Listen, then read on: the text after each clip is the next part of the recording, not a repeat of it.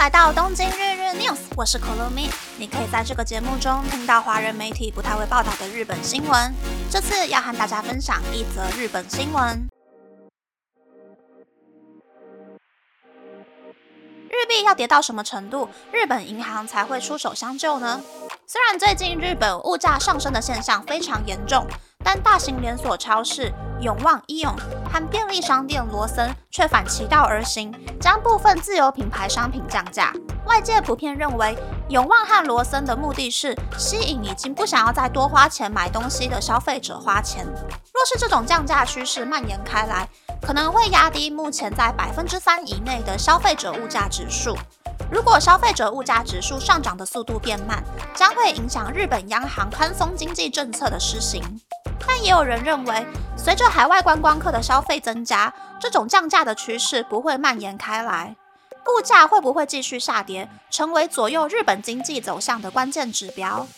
其实，物价持续上涨已经重重影响消费者的口袋还有购物习惯。今年七月，日本的实质薪资比去年同时期减少百分之二点五，连续十六个月持续下降。每个人的平均实领薪资虽然比去年同时期增加百分之一点三，但扣除房屋的租金或是贷款之后的消费者物价指数比去年同时期上升百分之三点九，超过薪资的平均涨幅。因此，七月的每个家庭的生活支出费用比去年同时期下降百分之五，薪资成长幅度比消费者物价指数上涨的幅度还要低的现象，可能会持续到明年。民众也可能会变得更加节俭，减少购买非必要的商品。永旺和罗森为了刺激业绩，才会宣布降价。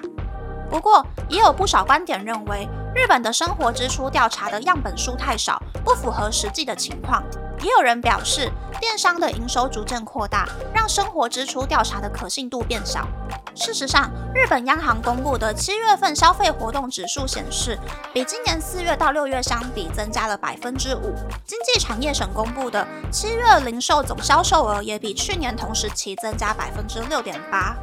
此外，今年四到六月的外国观光客的总消费金额是日币一兆两千零五十二万元。恢复到疫情前二零一九年四到六月的百分之九十五点一的程度。百货业界的八月份销售额也比去年同时期增加百分之十一点八。外国观光客的消费逐渐支撑起日本零售业界的业绩。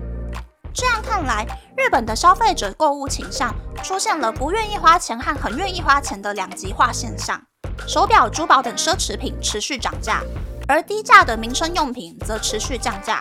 但进入十月后，日本抛售股票、抛售日币、抛售日币债券的速度加快。虽然背后的原因和美国长期利率上升脱不了关系，但这也是日本政府不愿意见到的状况，因为这代表日本政府没有办法缓解日币过度贬值的现象，降低了投资人对日本经济的信心。长期利率上升对日本经济产生负面影响。如果日本央行强力打压利率，可能会加速日币贬值。让物价上升的速度变快，所以日本政府和央行会在美国长期利率涨到上限之前，继续信心喊话，并施行宽松经济政策。美国的长期利率在这周曾经涨到十六年来的最高点百分之四点八八四。美国联邦公开市场委员会也认为明年利率会持续上升。市场也指出，美国加码发行国债会影响经济，导致美国长期利率继续上涨，而且。美国众议院院长麦卡锡在这个礼拜被罢免，美国明年的预算案可能无法顺利通过，导致政府无法正常运作，就业统计数据等重要的经济指标也会出现混乱，让今后的经济变得更加雪上加霜。日本当然没有办法从美国的动荡中轻易脱身。首先是日币持续贬值，让美金对日币一度来到了一比一百五十的高水准。日本的长期利率也上升，在这礼拜一度上涨到十年来的最高峰百分之零点八零五。美国经济和日本金融机构没有预料到美国长期利率会涨那么多，开始抛售日本股票，让从四月份好不容易上涨的日经指数开始下跌。据说，日本首相岸田文雄为了保护持续下降的支持率，不惜一切代价避免股价下跌。但日币贬值增加了企业的原料成本，也让日本物价持续飙高，让岸田文雄一个头两个大。虽然日本政府持续喊话并实施宽松经济政策来阻止日币继续贬值，但如果美国长期利率持续上升，日币就算跌到难以预测的境界，日本政府似乎只能够监控美国长期利率的走势，没有任何主动救经济的手段。如果明年美国长期利率没有下降的趋势，日本股票、日币、日本债券等日币计价的资产可能会持续贬值。事实上，日币贬值对民众的影响已经蔓延开来。东京的某间烧肉店提供美国进口的肉类，店家表示，今年的进货价已经涨了一点五倍。店家在去年就已经上调部分商品的售价，但日币持续贬值以及物价上涨，让店家无法再继续维持价格。东京的外币兑换所也出现了排队的状况。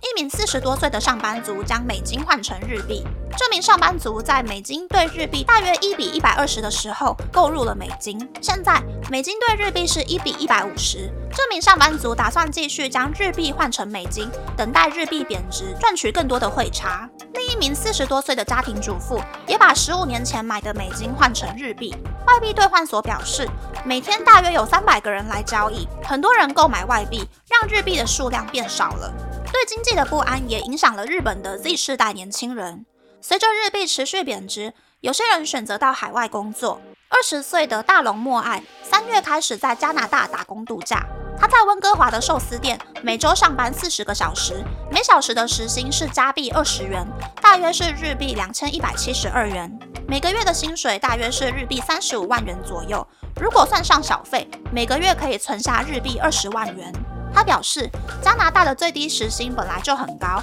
加上日币贬值，无论在哪里工作，薪水都很不错。海外留学中介 Smario 也表示，受到日币贬值等等的影响，申请打工度假的人数比去年增加了一倍以上。最受欢迎的地方是澳洲，据说当地的烧肉店收到了大量来自日本的工作申请，招聘一名员工可以收到十到二十份申请书。目前在餐厅打工度假的日本员工也说，澳洲的时薪大约是日币三千元，能赚到的钱比想象中的还要多。另一份在九月份对一千名十八到二十九岁年轻人进行的问卷调查显示，百分之七十四点六的受访者对日本的未来不抱持希望，百分之五十五点一的受访者关注日币贬值的问题。看来日币贬值让日本社会充斥着不安的氛围，不会那么快消散。以上是这次和大家分享的新闻。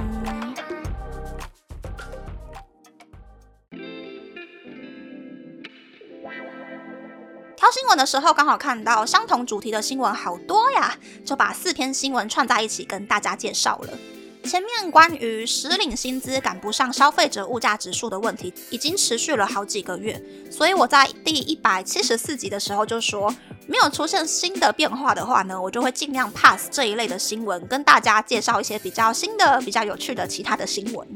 但这个礼拜的新发展就是，日本股票、日币、日本债券呈现抛售或者是超低价。虽然我手上目前只有日币，但是我也是一直在盘算，说什么时候要把基金解约，把日币换成美金。不过，美国的各种股票市场在汽车业罢工开始呢，就变得扑朔迷离。日币又跌到了一百五十之后呢，我也看不到贬值的车尾灯。所以现在我脑袋的那个换汇的基准啊、算式啊、时机呀，处于一种混沌状态，还在重新计算好的排名。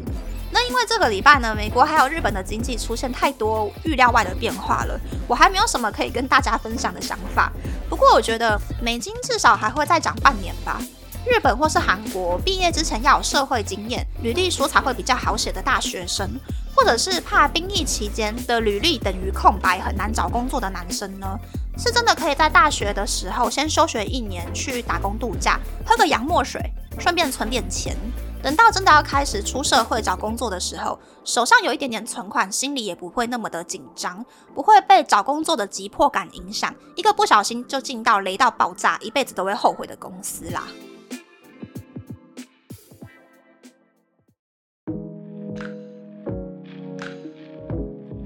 接下来想和大家分享，台场以前有一个叫做维纳斯城堡，内部装潢很像威尼斯人酒店运河的那个购物中心。